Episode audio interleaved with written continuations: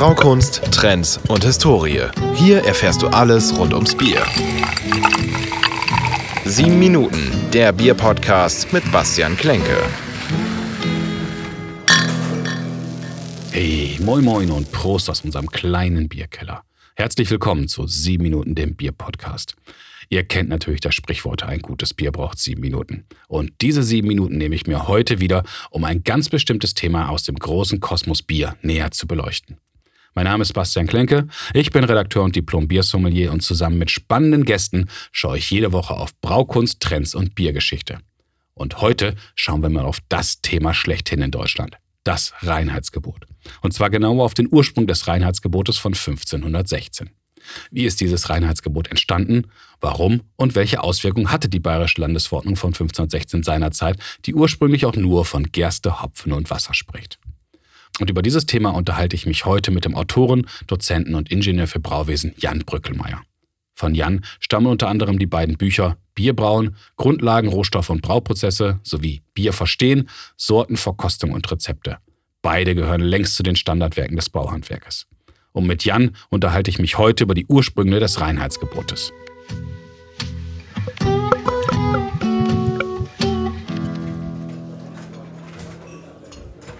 Hallo Jan, schön, dass du Zeit für uns hast. Ich grüße dich. Schön, dass du mich in deinen Bierkeller eingeladen hast. sehr, sehr gerne. Und damit wir den Bierkeller auch richtig füllen, würde ich sagen, ich zapfe uns erstmal ein Bier und währenddessen haben wir dann Zeit zu schnacken. Was darf ich dir anbieten? Dann würde ich ein helles nehmen. Ach, das haben wir doch auf jeden Fall. So, Jan. Wir alle kennen ja den Spruch, und da steht ja auch auf den meisten Hellen drauf, gebraut nach dem deutschen Reinheitsgebot von 1516. Aber was genau bedeutet das eigentlich, dass das da drauf steht? Also ich glaube, der, der Verbraucher denkt natürlich, dass es darum geht, dass es ein reines Bier ist, ein sauberes Bier. Ja. Im Endeffekt, wenn man sich das, den Spruch anschaut, gebraut nach dem, nach dem deutschen Reinheitsgebot von 1516, ist es vor allem ein Widerspruch in sich. Mhm. Ähm, zum einen muss man überlegen, 1516 wurde in Bayern ähm, von Wilhelm IV.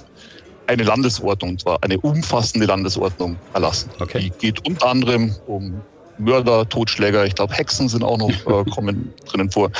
Ähm, ganze 31 Worte beschäftigen sich eigentlich mit dem Thema Bier, mhm. mit einem relativ großen Buch. Also es ist mitnichten ein, ein, ein, ein Biergesetz. Zum anderen muss man sich auch überlegen, das Gesetz wurde erlassen fürs Teilherzogtum Bayern-München und Bayern-Landshut, mhm. was damals revolutionär war, dass es in ganzen Landesteilen gilt und nicht bis in einzelnen Städten. Aber das heißt, genau genommen ist es weder das deutsche Reinheitsgebot, noch, wenn man es ganz genau nimmt, ist es eigentlich das bayerische Reinheitsgebot in den Grenzen, die wir heute kennen, weil es war wesentlich kleiner als es, als es das allerletzte, was man, was man dazu sagen kann, ist eigentlich der Ausdruck Reinheitsgebot ist viel, viel jünger. Also mhm. es gibt zwei Quellen. Die eine sprechen von 1909, 1908, 1909, ähm, wo das ein ähm, Josef Reinbold, ein Abgeordneter vom Reichsschatzamt, ähm, benutzt hat. Dazu habe ich keine ähm, primären Quellen gefunden. Also ich habe okay. das Protokoll nicht mehr gefunden. Es gibt bloß sekundäre Quellen. Mhm. Aber ganz, ganz sicher kommt es 1918 vor im mhm. Bayerischen Landtag. Das heißt, für mich bedeutet es bedeutet was hinter, hinter dem, dem Offiziellen, was die Leute damit verbinden, ja. aber es ist für mich ein ganz großer Widerspruch. Und ich glaube, heute ist das ein großes Problem, dieser Widerspruch. Mhm. Ich würde gerne noch mal in das Jahr 1516 kurz zurückspringen. Wie und warum ist denn dieses Reinheitsgebot überhaupt entstanden? Also für mich äh, da teile ich die, die Meinung von vielen Historikern und Wissenschaftlern, mhm. glaube ich, zwei Dinge, die wichtig waren, die man verstehen muss heute, die heute nicht mehr so sind. Ja. Ähm, in der Zeit 15, 16 ähm, hat sich in, in, in Deutschland, in Europa das Klima verändert. Ja. Also ungefähr Anfang des 15. Jahrhunderts, das, was wir heutzutage als kleine Eiszeit ähm, bezeichnen, ja hat ungefähr gedauert bis 1850, ähm, hat sich das Klima verändert und unter anderem auch dadurch die, die Versorgungslage der, der Bevölkerung. Also mhm. Weizen, es gab immer mehr Missernten und letztendlich ist es kein Reinheitsgebot, sondern letztendlich ist es ein Weizenverbot. Okay. Also ich glaube, dass Wilhelm ähm, versucht hat, den Weizen für die Brotherstellung zu schützen. Mhm. Und Gerste ist wesentlich anspruchsloser und Gerste kann man eben nicht für ähm, Brot hernehmen, weil es keine Kleberproteine hat. Mhm. Ähm, hat praktisch Gerste fürs, fürs Bier gegeben. Das andere ist aber ein ganz schnöder Grund, und zwar der gute Mammon, das Geld. ähm, bayerisches Bier, kann man heute kaum, kaum äh, glauben, aber bayerisches Bier war damals qualitativ nicht sehr beliebt. Also die mhm. Leute haben Bier aus dem Norden getrunken. Die Hansestädte Hamburg hat zu dem Zeitpunkt um die 300.000 Hektoliter äh, gebraut. Mhm. Ich glaube, bloß ein Sechstel ist in Hamburg selber verbraucht worden, der Rest exportiert worden. Und bayerisches Bier hat einen Ruf gehabt, dass es unter aller Sau war, okay. um es mal salopp zu sagen. Und ich glaube, dass Wilhelm, ich glaube, äh, Wilhelm wollte dem Ganzen halt, äh, er wollte auch Geld haben. Man mhm. muss dazu sagen, Bier ist früher anders besteuert worden. Heute ja. hat man Biersteuer. Früher hat man praktisch das Malz besteuert. Das okay. heißt, das ganze Bier, was importiert worden ist, hat er relativ wenig Steuern davon. Okay. Das heißt, er wollte die Qualität anheben vom Bier, aber indirekt deshalb, weil er dem Kunden was Gutes tun wollte. Er wollte die bayerischen Brauer stärken. Mhm. Jetzt hast du gerade ein, eine spannende Sache noch genannt, auf die wir kurz eingehen müssen. Der Schutz des Weizens. Heute steht ja sogar im Grunde auf einigen Weißbieren drauf, gebraut nach dem deutschen Reinheitsgebot oder nach dem bayerischen Reinheitsgebot. Das passt dann ja vorne und hinten nicht, wenn in dem Reinheitsgebot selbst nur drin steht, Gerste, Hopfen, Wasser. Was, wie kommt das zustande? Also es ist in der Tat so, und da gibt es auch ein äh, Gerichtsurteil äh, dazu, ähm, mhm. dass Weißbierbrauereien eigentlich nicht damit werben dürfen mit dem bayerischen Reinheitsgebot. Ja. Sie dürfen werben mit dem deutschen Reinheitsgebot. Sie dürfen aber weder werben mit bayerisch noch mit 1516, weil mhm. eben genau in diesem Erlass äh, Weizen ausgenommen ist. Ähm, ich glaube, das erste Urteil ähm, hat damals Erdinger getroffen. Mhm. Die haben auch die Unterlassungsklage dann unterschrieben praktisch.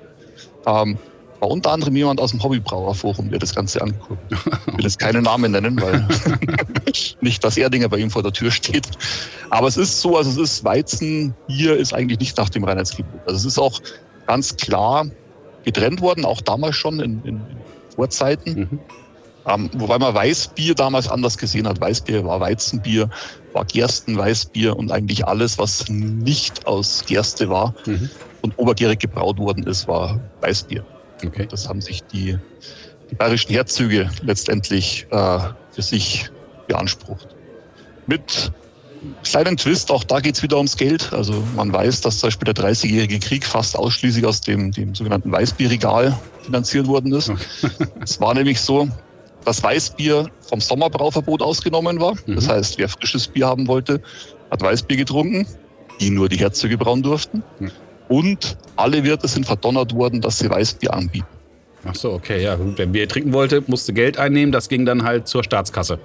Genau, das ging zur Staatskasse. Und es war halt von 1553 bis 1850 ist es aufgeweicht, aber mhm. 1868 äh, letztendlich aufgegeben worden ist das Sommerbrauverbot. Das wissen die wenigsten. Also früher durfte im Sommer kein untergäriges Bier gebraut werden. Das ist ja spannend. Jetzt ist mir noch aufgefallen, dass es ja von, wir reden immer von 1516. War dieses Reinheitsgebot eigentlich das erste seiner Art? Nee, überhaupt nicht. Also es gibt, gibt da, äh, sagen wir mal ja und nein. Also das ist das, älteste, das, ist das erste seiner Art. Ja. Und zwar aus genau diesem Grund, den ich vorher schon erwähnt habe. Das Revolutionäre am Reinheitsgebot, ich nenne es jetzt auch mal Reinheitsgebot, mhm. obwohl es eigentlich die Landesordnung war, ähm, ist, dass es eben im ganzen Land gilt. Ja. Nicht nur in Städten. Wir kennen vorher Erlasse, die wesentlich älter sind. Mhm. Ähm, 1156 Augsburg, wobei das sehr vage geblieben ist. Da ging es praktisch bloß darum, wer Bier panscht und verfälscht, muss mit einer Strafe rechnen. Ja. Aber dann 1305, da gab es wohl vorher auch schon welche, aber 1305 in Nürnberg, das fast wortgleich ist mit dem Bayerischen Reinheitsgebot, ähm, nur die haben halt gegolten für einzelne Städte. Okay. Was ich erwähnen will, weil das ist super interessant ist, äh, räumt nämlich mit einem anderen, anderen äh, Thema auf im mhm. Reinheitsgebot, ist 1489 die Bamberger Umgeldordnung, die nämlich relativ nah an 1516 liegt mhm. und die die Hefe erwähnt. Ach, spannend. Also die, die Bamberger Umgeldordnung kennt die Hefe, auch äh, die Brauordnung aus London kennt die Hefe. Mhm. Ähm, die ist, lass mich schauen, 14, 1484 erlassen worden und da ist der Punkt eben, man sagt ja immer heutzutage, es ist, die Hefe kommt nicht vor, weil man die nicht kannte. Ja. Man kannte die sehr wohl, aber ich denke, das Reinheitsgebot ähm, hat einen anderen Grund. Es sind eigentlich die Sachen, die in die Brauerei eingebracht werden. Mhm. Die Hefe wurde nicht eingebracht, sondern nach dem damaligen Verständnis ist die entstanden aus dem Nichts praktisch. Man wusste aber, dass sie fürs Brauen wichtig ist. Das ist ja, das ist ein sehr, sehr spannender Fakt. Ähm, jetzt hast du gerade schon gesagt, da war, da war die Hefe mit drin in den verschiedenen, auch vor 1516. Wurde denn dieses Reinheitsgebot von 1516 in der Folgezeit auch mal verändert? Ist das immer gleich geblieben bis heute? Nee, es ist absolut verändert worden. Also es ist so, ähm, man, man sagt ja immer so schön, das älteste noch unverändert geltende genau. Lebensmittelgesetz äh, der Welt. Äh, es wurde bereits vier Jahre später, also 1520, äh, wurde eine neue Landesordnung oder eine neue Brauordnung erlassen. Mhm. Und zwar wurde der Bierpreis, der ja auch drinnen festgeschrieben ist, ja. ähm, angepasst. Übrigens äh, habe ich schon öfter probiert, wenn ähm, Brauereien draufschreiben, gebraut nach dem Bayerischen Heilandsgebot von 1516. Ich wollte auch schon öfter den Bierpreis von 1516 dann zahlen. Ähm, das wurde mir aber irgendwie nie erlaubt. Also dahingehend hat man sich schon angepasst. Aber jetzt könnte man argumentieren, ja, da wurde zwar der Bierpreis angepasst, aber es wurde halt, äh, die Zutaten sind nach wie vor dieselben. Ähm, 1551 wurde auf Herzog, herzoglichen Erlass Koriander und Lorbeer erlaubt. Ach, spannend. Ähm, 1616 Salz, Wacholder und Kümmel. Also mhm. es ist bei weitem nicht unverändert. Vor allem, was ich spannend finde an dieser Aussage immer, das älteste unverändert in Deutschland geltende ähm, Lebensmittelgesetz. Mhm unterschlägt vollkommen, dass Deutschland eine ganze Zeit lang geteilt war und ja. dass in der DDR ähm, das ähm, Teilungsgebot nie gegolten hat. Mhm. Da hat die TGL gegolten, die vollkommen anders aufgebaut ist, vollkommen andere Sachen zulässt. Also mit, mit, mitnichten das älteste unverändert geltende Reinheits äh, Lebensmittelgesetz. Das ist ja sehr spannend. Aber dennoch, unser Bier ist jetzt fertig. Da sehe ich drin, da ist nur Malz, Wasser, Hopfen und Hefe. Und ich würde sagen, Jan, wir beiden stoßen erstmal an. Und ich sage ganz, ganz herzlichen Dank für deine tollen Antworten auf unsere Fragen. Prost. Prost. Dankeschön. Und dann hoffe ich, dass wir bald weiter trinken können. Also, mach's gut, Jan. Ciao. Ciao. Mach's gut. Alkohol erfordert einen verantwortungsvollen Umgang und kann bei hohem Konsum deine Gesundheit gefährden. Mit diesem Podcast wollen wir in keinem Fall den Konsum von Alkohol verherrlichen. Vielmehr möchten wir über die Historie des Bieres, aktuelle Trends und die Braukunst als Kulturgut aufklären und damit unterhalten.